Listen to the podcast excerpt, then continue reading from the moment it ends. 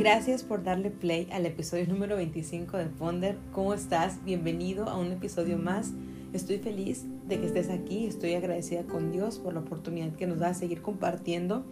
Y el tema del día de hoy, fíjate, lo titulé De vuelta al jardín. Y quiero que te quedes conmigo hasta el final porque es un tema que nos va a ayudar a comprender muchas cosas, al menos en lo personal fue algo que, bendijo mucho mi vida y quiero compartirlo contigo, así que si tienes la Biblia en la mano, quiero que me acompañes a Génesis capítulo 3, versículo 23 y 24. Te lo voy a leer en la Reina Valera, si tú tienes alguna otra versión, está bien, puedes seguirme, y si no, escúchame nada más. Dice así, y lo sacó Jehová del huerto del Edén, para que labrase la tierra de que fue tomado Echó pues fuera, fuera al hombre y puso al oriente del huerto del, del Edén querubines y una espada encendida que se revolvía por todos lados para guardar el camino del árbol de la vida. Y comenzamos este tema hablando de cuando el Señor literalmente expulsa a Adán y a Eva del jardín del Edén. ¿Por qué hablo esto? Fíjate bien. Primero vemos eh, en la historia de, de, la vez que la humanidad, no solamente fue Adán y Eva, sino que ellos representándonos a todos, la humanidad fueron arrojados del jardín del Edén. Pero viene una pregunta que te quiero hacer. ¿Qué representaba el jardín para ellos? No sé si tú recuerdas la historia de la creación, cuando el Señor los crea, bueno, hace toda su creación y dice un versículo en Génesis que Dios volteó y ve que todo era bueno. Dice, yo, Dios voltea y ve que su trabajo es muy bueno. Está feliz con, con, con el ser humano, con las plantas, con cada uno de su, de su creación. ¿Y qué representaba el jardín para Adán y para Eva? Fíjate bien, yo tengo aquí anotadas varias palabras. Si tú tienes alguna otra palabra, igual me la puedes comentar. Para ellos representaba unión con Dios. Era Dios con su creación, nada más. Representaba plenitud, representaba confianza, representaba gozo, seguridad, paz y la lista puede seguir.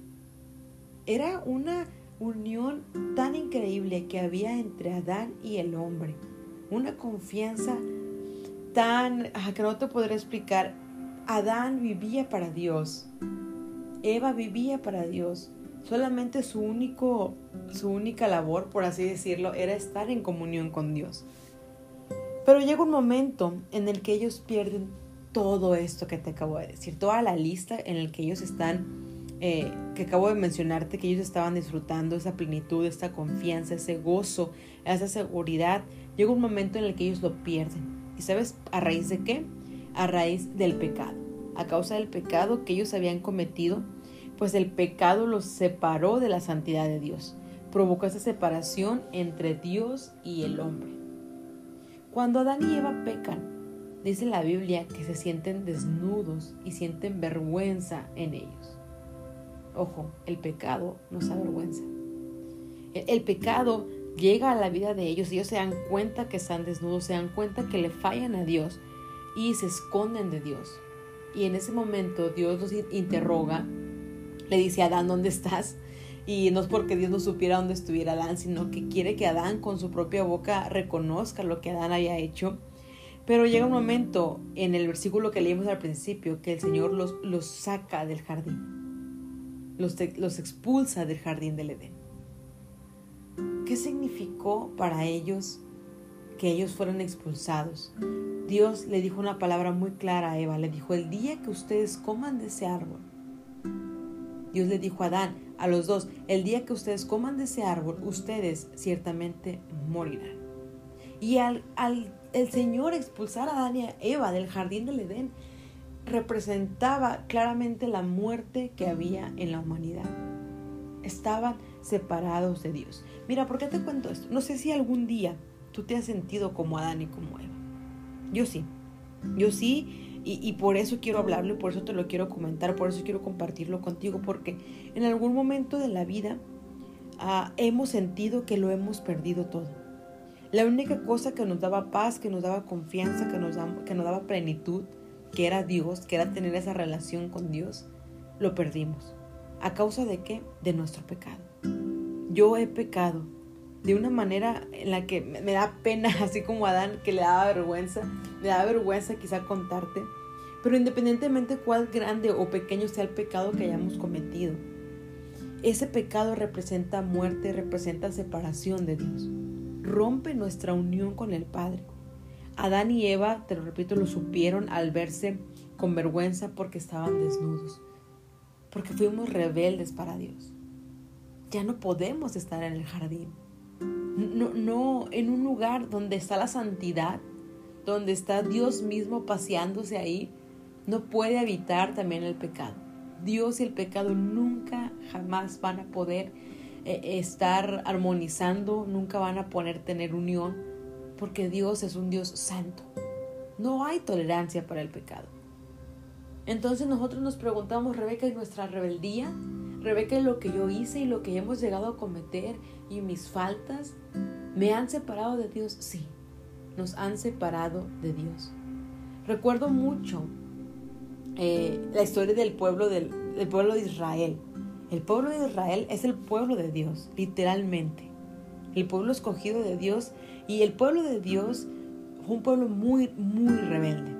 En el Antiguo Testamento lo podemos ver en Jeremías, lo podemos ver en Lamentaciones, cómo ellos fueron esclavos de otras naciones, de, los enemigos, ellos fueron maltratados, fueron esclavizados por los egipcios, por muchas razas, ellos fueron ah, llevados como eh, prisioneros de otros reyes.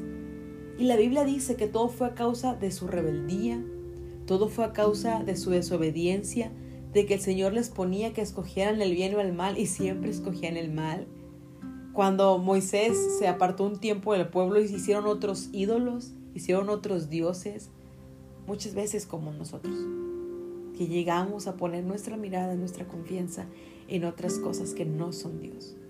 Pero me encanta porque yo leía este, el siguiente versículo que te voy a leer, que, que de verdad escúchalo porque a mí me sorprendía la manera en la que el Señor se refiere a su pueblo. Fíjate bien, Jeremías capítulo 32.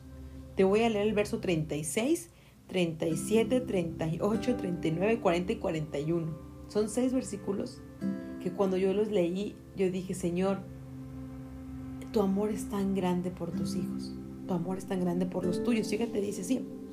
Jeremías 32 dice, ahora, quiero decir algo más acerca de esta ciudad. Ustedes han estado diciendo, la ciudad caerá ante el rey de Babilonia por guerra, hambre y enfermedad. Pero esto dice el Señor, Dios de Israel. Ciertamente traeré de regreso a mi pueblo de todos los países donde los esparcí en mi furor. Dice, yo, el Señor, los traeré de regreso. Y luego me encanta que dice, a mi pueblo. Es mío. Sigo leyendo, lo traeré de regreso a esta misma ciudad para que viva en paz y seguridad. Ellos serán mi pueblo y yo seré su Dios. Les daré un solo corazón y un solo propósito. ¿Cuál es? Adorarme para siempre para su propio bien y el bien de todos sus descendientes. Y haré un pacto eterno con ellos. Nunca dejaré de hacerles bien. Pondré en el corazón de ellos el deseo de adorarme y nunca me dejarán. Me gozaré en hacerles bien y con fidelidad y de todo corazón los volveré a plantar en esta tierra. Me encanta que el Señor dice, esto es mi pueblo, mi pueblo rebelde que está esparcido, yo los traeré de vuelta. ¡Wow! Qué misericordia para el pueblo de Dios, qué misericordia para el pueblo de Israel en ese tiempo en el que el Señor viendo cómo su pueblo padecía, el Señor los hace regresar a casa. Quizá en, aquel momento de la historia Adán y Eva también estaban padeciendo y hubo un momento en el que la humanidad pierde esa comunión con Dios, pero Dios tenía un plan para hacer volvernos a casa. Hay regreso al jardín. Ese jardín que representa paz, que representa seguridad, que representa confianza, que representa unión con Dios, hay regreso. Y esta es la buena noticia que te traigo este día. La humanidad caída necesitaba regresar al jardín donde todo comenzó, donde está nuestra esencia, donde está nuestro propósito, donde está nuestro origen. Necesitamos regresar ahí. Necesitábamos encontrar un camino de regreso al Padre. ¿Y sabes qué? Ese camino ya vino. Y ese camino es Jesús. Jesús es el único camino que nos hará regresar a donde pertenecemos. En Jesús hay gozo, en Jesús hay esperanza, hay paz, hay confianza, seguridad, plenitud y lo más importante, hay unión con Dios. Que nosotros podamos encontrar el camino a casa. Recuerdo como el hijo pródigo, que, que podamos decir un día, oye, yo no pertenezco al pecado. ¿Por qué te platico esto? No sé en qué situación te encuentres tú, pero si por, por casualidad estás en, en un momento en tu vida en el que estás pecando, o en el que caíste en ese pecado que dijiste que ya no ibas a volver a caer, o en el que tus errores siguen atormentando tu vida, déjame decirte que tú no perteneces ahí. Esa no es tu esencia. Ese no es tu origen. Hay un camino de regreso al jardín. Hay un camino de regreso al Padre. Ese camino es Jesús.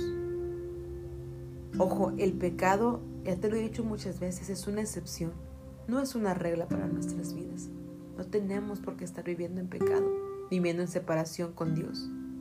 Recuerda que un hijo siempre va a encontrar el camino a casa. Y no sé por lo que estés atravesando, no sé que te esté doliendo hoy en día, no sé en qué hayas fallado, pero quiero recordarte que hoy tu Padre te llama y te dice, te estoy esperando. Regresa al jardín, regresa a la unión, regresa a casa. Regresa a tu propósito. Tú eres hijo, sabes volver a casa. Regresa con Dios. Regresemos a nuestra esencia. El Señor está ahí, amándonos y diciéndonos, como le decía al pueblo de Israel en aquel entonces, ellos son mi pueblo y yo los voy a recoger y les pondré un mismo, un solo corazón para que tengan un propósito, adorar, adorarme. Me encanta el versículo 40 donde dice, ah, pondré el, en el corazón de ellos el deseo de adorarme y nunca me dejarán.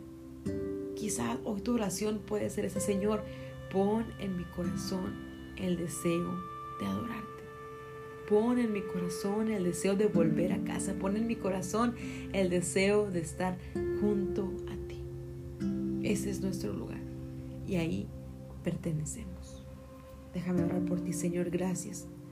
Gracias porque hoy nos puedes recordar, Señor, que a pesar de nuestras faltas y de nuestros errores, tú sigues estando ahí, Señor.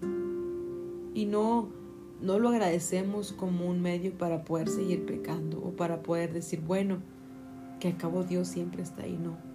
Lo recordamos, Señor, y lo oramos con el propósito de recordar que tú eres fiel y que así nuestros pecados puedan ser tan grandes o tan rojos como el carmesí, Señor, tú, tú puedes hacerlos blancos, Señor. Tú puedes cambiarlos, Señor. Hoy, Señor, si hay alguna persona que nos está escuchando que necesite arrepentimiento en su corazón, Señor, concédele, Señor, el arrepentimiento. Que ellos puedan reconocer que ellos, Señor, te necesitan. Que podamos reconocer todos los días, todos los días, poder venir ante tu presencia y decir, necesitamos un Salvador. Que yo, Señor, pueda decir, Señor, necesito un Salvador. Necesito volver a casa, necesito estar con el Padre. Mi alma anhela estar en casa. Mi alma anhela estar de vuelta en el jardín. Gracias, Señor, porque eres bueno y porque nos recuerdas cuánto nos amas todos los días. En el nombre de Jesús. Amén. Gracias. Gracias por quedarte, por quedarte hasta el final. Mira, te quiero recordar que nos puedes seguir en nuestras redes sociales. Búscanos como Ponder ahí en Instagram. Y Ojo, no había recordado esto episodios pasados, pero desde que comenzó el año, el 2021, tenemos devocionales. Todos los sábados a las 8 de la mañana nos estamos conectando. Hay un grupo de chicos y chicas que nos conectamos juntos a las 8 de la mañana los sábados para aprender de la Biblia juntos. Eso sí es cada semana. El episodio, los episodios los he estado sacando eh, ya con un tiempo más de, separación, ya no son semanales.